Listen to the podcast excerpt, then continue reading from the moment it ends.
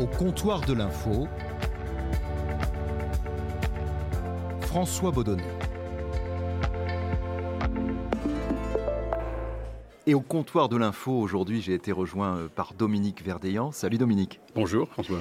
Dominique, ton nom, ton visage et ta voix sont associés depuis 30 ans maintenant aux plus grands procès, aux plus grandes affaires judiciaires que la France, et pas que la France d'ailleurs, euh, est connue. L'affaire du petit Grégory, euh, le procès Dutroux, Pierrot le Fou, le procès Papon, euh, des procès politiques aussi. Comment t'es venue cette passion pour les prétoires? Ah, c'est un hasard total. ça se joue en un week-end. je suis rentré à Antenne 2 à l'époque en 76, 11 ans dans les après-midi entre autres d'Armand Jameau. J'arrive à la rédaction en 87, euh, information générale. Et puis en 87, il n'y a plus de chroniqueur judiciaire. Et un vendredi, en fin de journée, mon chef de service, Gérard Sebag, me dit Qu'est-ce que tu fais lundi? Rien, chef. Oh, il y a un procès devant la cour d'assises, est-ce que tu peux y aller? Je ne sais pas pourquoi j'ai dit oui alors que j'avais jamais mis les pieds dans une cour d'assises, peut-être même dans un palais de justice. Je n'avais aucune formation de procédure pénale, de droit pénal. Mais voilà, je, me suis dit, il faut que j'y aille, je ne peux pas dire non. C'était le procès euh, de Christian David qui avait euh, tué un commissaire de police euh, dans les années 60, l'affaire Ben Barka. Et puis j'ai trouvé ça passionnant. Alors là, c'est le déclic? Oui, c'est le déclic. Alors c'est vrai que ma chance, si je puis dire, c'est que il y avait des avocats effets de manche, donc il y avait vraiment toute la théâtralité. Ce qui est fou, c'est que tu n'as pas fait d'études, par exemple, juridiques. ah bah j'ai pas fait d'études juridiques, j'ai même pas mon bac. Euh, je, je n'ai que mon brevet. voilà, mais bon, c'est une autre époque, donc c'est vrai que c'était une époque où on pouvait encore rentrer dans une rédaction sans avoir bac plus 2, des diplômes, etc. Mais j'imagine que, évidemment, il a fallu que tu travailles beaucoup, euh, parce que la matière judiciaire est une matière complexe, donc il a fallu, euh, il a fallu travailler. Il a fallu travailler, il a fallu se plonger dans le code pénal, dans le code de procédure pénale, et puis cette curiosité que j'ai eue euh, avec les magistrats et les avocats, et que j'ai toujours, d'essayer de comprendre comment marche cette justice, parce que c'est vrai que derrière les histoires, les drames représente évidemment ces procès que tu as cités tout à l'heure, et, il y en a évidemment des nombreux. Euh, ce qui m'a toujours motivé, c'est d'être le témoin de cette institution judiciaire, dont on sait qu'elle est compliquée, qu'elle est longue, etc. etc. Et donc, ce qui a, toujours été mon approche professionnelle, c'est de dire, est-ce que là, elle fonctionne? Puisque la justice est rendue au nom du peuple français, est-ce que là, elle fonctionne? Est-ce que, au-delà d'être le témoin d'une institution, l'institution judiciaire, est-ce que tu as le sentiment qu'au cours de ces 30 années comme chroniqueur judiciaire pour euh, France Télévisions, tu es aussi le témoin de l'évolution d'une société? Oui, parce que si je fais le bilan des procès que j'ai couverts pour Antenne 2 et France 2, euh, je citais le premier, euh, Christian David, c'était une affaire de banditisme mais ce qui a remplacé les affaires de sang, Omar Haddad et d'autres, on pourrait en citer encore, ça a été les affaires de pédophilie. Et ce qui a été le plus difficile à suivre. Euh, et j'ai été le témoin de beaucoup de mes confrères et des consoeurs qui ont dit à un moment je ne peux plus entendre ça, je ne peux plus entendre ces horreurs. Euh, tu parlais de Pierrot le Fou tout à l'heure, Pierre Baudin, euh, le jour où j'ai lu ce qu'on appelle l'arrêt de renvoi, qui résume euh, les charges contre, contre l'accusé, j'y ai lu des horreurs. Et que j'ai toujours à l'esprit et qui ne me quitteront jamais. Alors encore une fois, on n'est que journaliste. c'est évidemment bien pire pour ceux qui sont en première ligne, qui sont, qui sont les, les victimes et les parents. Mais euh, voilà, c'est-à-dire qu'aujourd'hui, il faut quand même savoir que ce qu'on appelle le rôle des assises, 60% sont des affaires de mœurs. Et ça, ça te touche personnellement beaucoup? Oui, parce que je, je, je crois que d'abord, on ne peut pas s'y faire. Et puis parce que à aucun moment dans ma vie d'adolescent et, ensuite d'adulte, je ne pouvais imaginer cette noirceur, cette perversité, à la fois dans les actes et dans le comportement. Si on prend Michel Fourniret, par exemple, vous voyez dans le box, c'est monsieur et madame tout le monde. Comme j'avais peut-être dit, euh, ça, pourrait ça pouvait être mon grand-père. Sauf que et les crimes qu'il a commis et dont il est accusé dont il a été condamné, pour lesquels il a été condamné, euh, mais quand on voit la façon dont il se comporte avec les victimes, avec les magistrats, les avocats, on se dit, mais quelle, quelle perversité Encore une fois, comme on dit, on écrirait ça dans un scénario, on dirait, euh, t'exagères un peu. Bah oui, mais entrez de temps en temps dans des, dans des cours d'assises, même dans les tribunaux correctionnels, vous allez être plongé dans l'horreur. et ce qui m'a aussi toujours intéressé, un des chapitres du livre que, j'avais écrit il y a quelques années, c'est les jurés. Bon, euh, comme j'allais dire, souvent, nous, journalistes, euh, quand on en a un petit peu trop, euh, on se lève et puis on sort de la salle, ce qui m'est arrivé plusieurs fois. Vous êtes juré, vous êtes là, vous ne pouvez pas vous lever. Et donc, vous êtes plongé dans quelque chose de totalement inimaginable. Ce sont à la fois vos oreilles et vos yeux parce qu'on va vous montrer des photos d'une atrocité euh, sans nom. Quel est le procès, s'il y en a un, qui justement, sur ce plan-là, a été le plus dur à couvrir pour toi parce qu'il t'a le plus choqué, ému? Sans hésiter, c'est du trou. C'est du trou parce que euh, là encore, les faits sont atroces, mais c'est surtout, euh, et je pense qu'il fallait passer par là, le président des assises euh, décide en cours d'audience de faire ce qu'on appelle un transport de justice, c'est-à-dire d'emmener les jurés, les avocats, les magistrats, mais aussi les journalistes dans la cache à Marcinelle, où ont été retenus en otage quelques-unes des victimes de Marc Dutroux. Alors j'allais dire, ça commence comme dans un film. Euh, on part du palais de justice d'Arlon, euh, on, est dans des cars. On est d'abord heureux parce que tous les journalistes n'y vont pas, donc il y a une certaine fierté de se dire je suis un des deux journalistes non belges à, pouvoir y aller. Donc on part en car. Euh, les accusés sont dans des Mercedes plus ou moins blindés. L'autoroute est totalement fermée. Il y a des hélicoptères.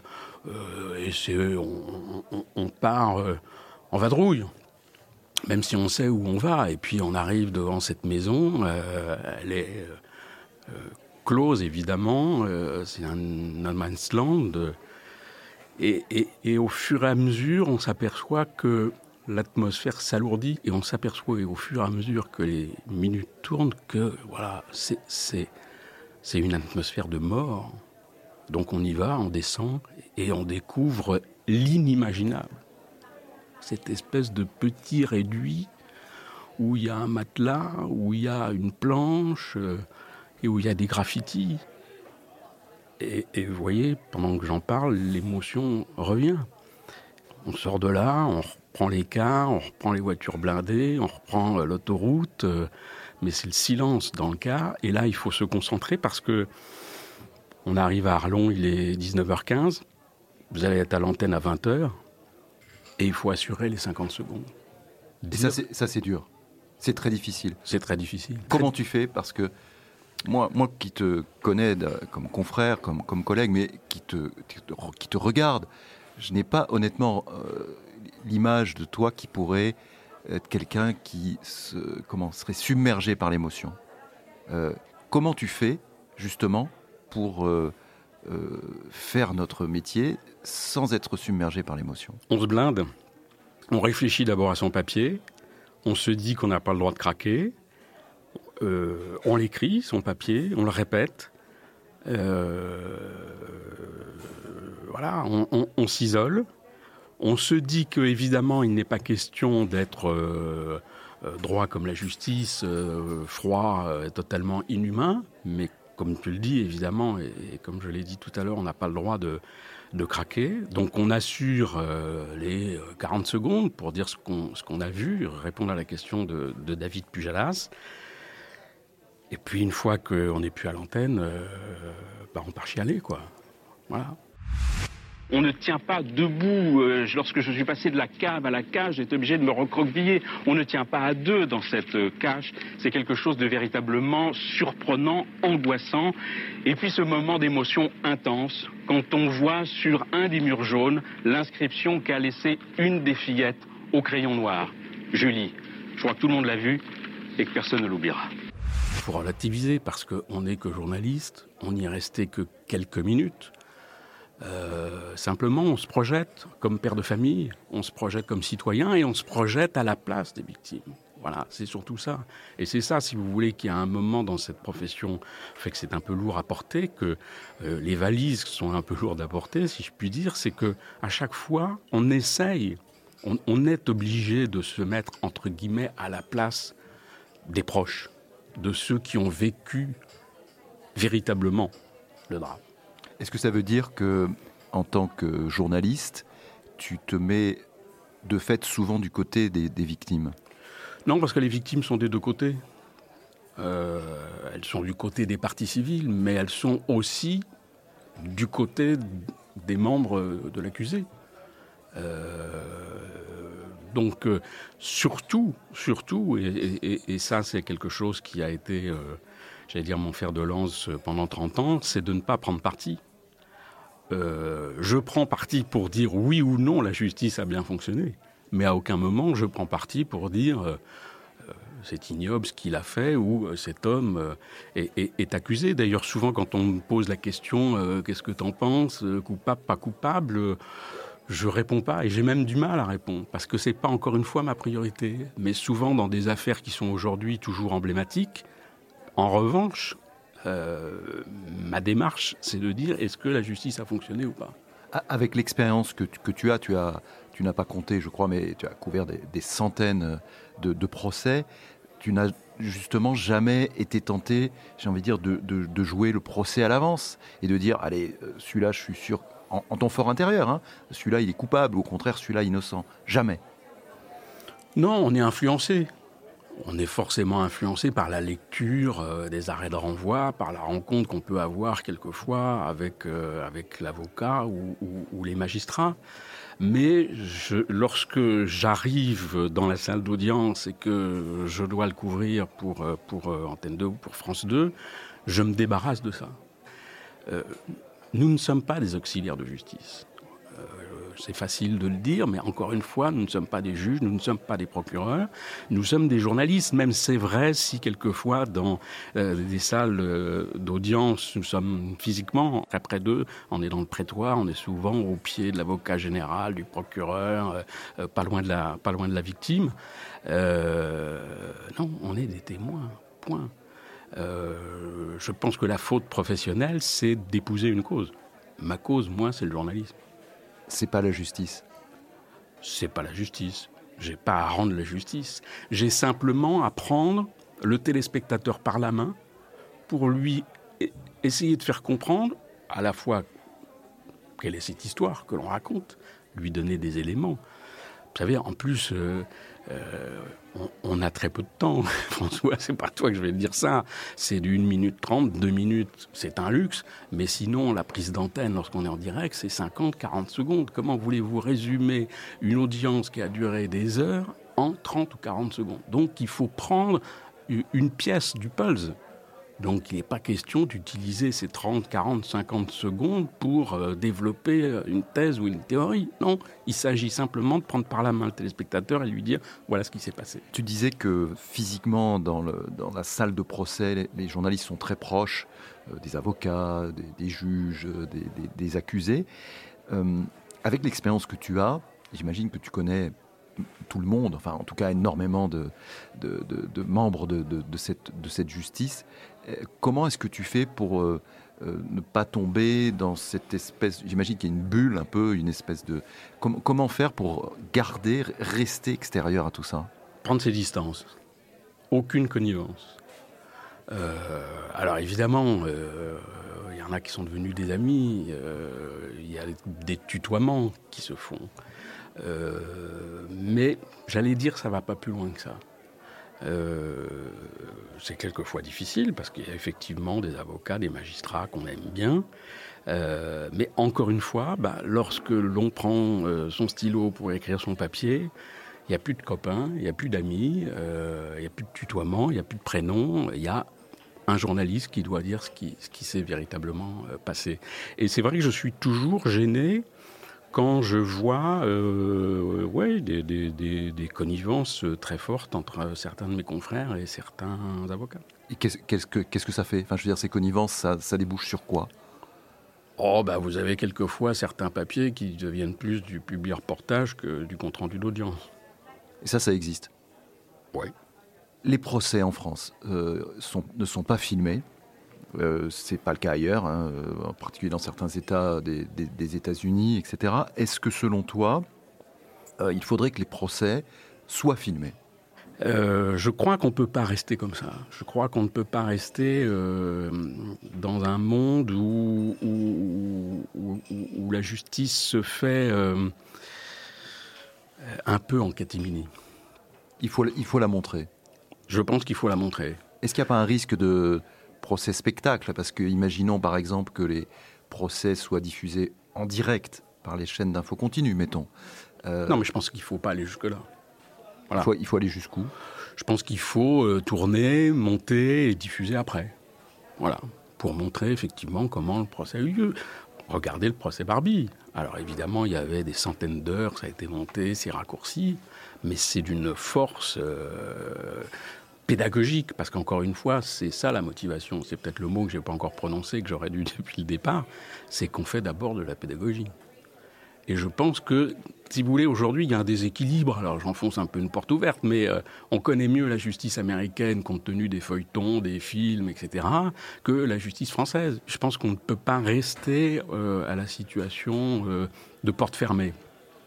Euh, parce que je, pense qu'aujourd'hui la technologie dans les tournages font que on peut tourner euh, euh, avec discrétion. D'autant qu'il y a les réseaux sociaux et donc a les live tweets par exemple. Donc en fait, on sait déjà un, petit peu ce qui se passe aujourd'hui derrière les portes fermées. Vous avez le son, mais vous n'avez pas l'image. Le 2 novembre 84, Muriel Boll y a donné sa seconde version, celle qui accuse Bernard Laroche. Une version qui, dit-elle depuis, lui a été soufflée par les enquêteurs. Le président Ruissen note dubitatif que pour une déclaration faite sous la dictée, il y a beaucoup de détails que les gendarmes ne pouvaient pas inventer. Ou bien vous avez dit vrai, ou bien les gendarmes sont des faussaires de la pire espèce, lance-t-il agacé aux témoins. Tu disais tout à l'heure qu'il était important de, garder ses distances euh, par rapport à, l'affaire. Euh, il y a pourtant des affaires euh, je pense en particulier à l'affaire du, petit Grégory, où on a le sentiment que des médias n'ont pas gardé euh, ces, distances-là, et qu'il y avait, je crois, des, camps. Euh, tel média était pour telle personne, tel autre pour, pour, telle autre, personne. tu confirmes que ça, ça, ça a existé D'ailleurs, est-ce que ça existe toujours? Je pense pas. Je pense pas. même si des dérapages médiatiques existe toujours. Par exemple On l'a vu avec l'affaire Dominique Baudis, dans l'affaire Agrègre, et on pourrait rajouter, euh, même s'il faudrait bien la détailler, l'affaire du pont de Ligonnès euh, il y a quelques semaines. À chaque fois que la justice, j'allais dire, est incompétente, les médias rentrent dans la brèche. Nous, les médias, est-ce qu'on a appris sur ce sujet-là de nos erreurs passées? Ou est-ce que ça se reproduit encore? Je pense que ça se reproduit encore, avec plus ou moins d'intensité sur l'échelle de Richter. L'affaire Villemain, c'est 9. Peut-être qu'aujourd'hui, on est plus à, 2, 3. Euh, mais oui, parce que euh, parce qu'il y a la concurrence qui fait ça. Euh, en 84, du temps de l'affaire Villemain, Grégory, il y avait quelques télés, des journaux. bon, voilà, aujourd'hui, vous avez quantité de, de chaînes de, de, télé, de chaînes de radio, et puis, tu l'as dit tout à l'heure, les réseaux sociaux. Voilà. Donc, je ne peux pas jurer qu'il n'y aura plus de dérapage. Et toi, comment tu fais quand tu sens que l'ensemble médiatique est en train de partir en dérapage incontrôlé? Toi, chroniqueur euh, judiciaire de, France Télévisions, en interne par exemple. Comment tu vas faire pour euh, éviter que, nos chaînes, euh, en particulier France 2, ne, tombent là-dedans? Il faut dire attention. Voilà, il faut aller voir les rédacteurs en chef, les chefs de service, leur dire attention, c'est pas aussi évident que ça. Et ils t'écoutent? Quelquefois ils écoutent, quelquefois ils n'écoutent pas, parce que c'est vrai qu'il y a cette espèce de... Alors moi j'appelle ça un peu l'info rang Xerox, hein, c'est-à-dire euh, marque d'une photocopieuse. C'est-à-dire à partir du moment où vous avez un roulement médiatique qui fait que on avance cette information, si vous êtes celui qui dit attention, c'est peut-être pas aussi évident que ça, c'est quelquefois dur, j'allais dire d'être tout seul, mais pas forcément tout seul, deux, trois, etc. Mais, c'est dur d'être minoritaire. Plus généralement, les journalistes, nous sommes euh, très critiqués. En fait, on n'a peut-être jamais euh, été aussi impopulaire. Enfin, toi qui as 40 euh, ans de, de recul, peut-être tu vas me confirmer ça. Est-ce qu'on a raté quelque chose, à ton avis, pour, être aussi impopulaire aujourd'hui? Je ne sais pas ce qu'on a raté. je sais surtout que j'allais dire comme institution, je ne sais pas si les médias sont une institution, euh, mais on fait partie des institutions qui aujourd'hui sont prises à partie par l'opinion publique. La justice, elle est décriée aussi. La police est décriée. La politique est décriée. Et donc les médias, alors d'une façon globale. Après, je pense que les gens comme on dit, les lecteurs, les téléspectateurs font le tri entre certains médias et peut-être certains journalistes aussi. On mérite donc un peu cette impopularité? On mérite le fait d'être mis en cause. On n'est pas au-dessus des lois, on n'est pas au-dessus de tout soupçon. Maintenant, on ne mérite pas la violence. Personne ne mérite la violence mais on ne mérite pas la violence, à la fois physique et verbale, ce qui est aujourd'hui le cas effectivement sur les réseaux sociaux, parce que l'on a fait son métier. On peut nous reprocher, on peut nous demander des comptes, mais nous demander des comptes, c'est pas des coups de poing, euh, c'est pas de la violence, euh, c'est pas du sang.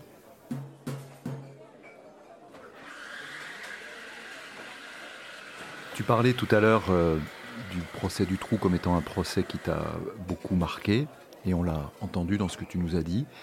Est-ce qu'il y a un, autre moment au cours de, ces dernières années, dernières décennies, où euh, il y a quelque chose de très fort qui s'est passé et que tu pourrais partager avec nous Oui, mais j'ai peur de pleurer d'ambiance. C'est la Corse. C'est la Corse parce que, et c'est lié évidemment à deux procès, j'ai fait partie des journalistes, euh, mais qui étaient là en tant que père de famille. Je n'étais pas en fonction, j'étais avec mon fils. J'étais sur la tribune du stade de Furiani, de Furiani le 5 mai 92 et avec mon fils on est tombé. Et lorsque je me suis relevé avec mon fils, j'ai dit euh, jamais je dirais que j'y étais. J'avais honte. Et puis je suis rentré euh, à l'hôtel à Bastia et j'ai entendu euh, confrère Feu Thierry Roland dire euh, Ouais, bon, la tribune est tombée. Enfin bon. Je dis non, je ne peux pas laisser dire ça. Et donc j'ai appelé la rédac. Et je dis j'y étais.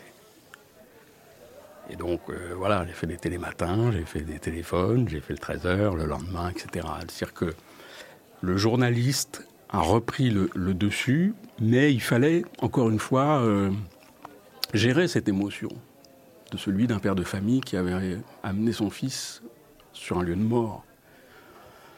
Et puis, euh, après, le procès Furiani est venu et, j'ai décidé de le couvrir. Je me suis posé la question, j'ai dit, j'y vais quand même, je ne crois pas qu'on m'ait reproché un de mes papiers sur ce procès. Mais pourquoi tu as dit que tu avais honte? Parce qu'on a, on a honte d'emmener son fils sur un lieu, parce qu'après, évidemment... Mais tu pouvais pas savoir. Je pouvais pas savoir, mais sauf que quand on arrive et qu'on voit la tribune, on se dit, euh, il y a quelque chose qui va pas. Mais ça, on se le dit après. Visiblement, ça, n'allait pas. Visiblement, ça faisait quand même très euh, bricolage, échafaudage de, de, de pacotille. Et ni toi ni lui n'avaient été blessés Non, parce qu'on est tombé sur des morts.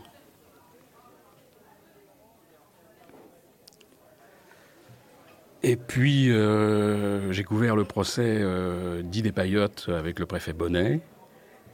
Et pendant l'audience, j'ai été euh, victime d'une méningite foudroyante. Et j'ai failli rester là-bas. Alors, j'ai pas fini le procès. Donc, voilà. J'aime beaucoup la Corse, mais c'est vrai que je la regarde de loin.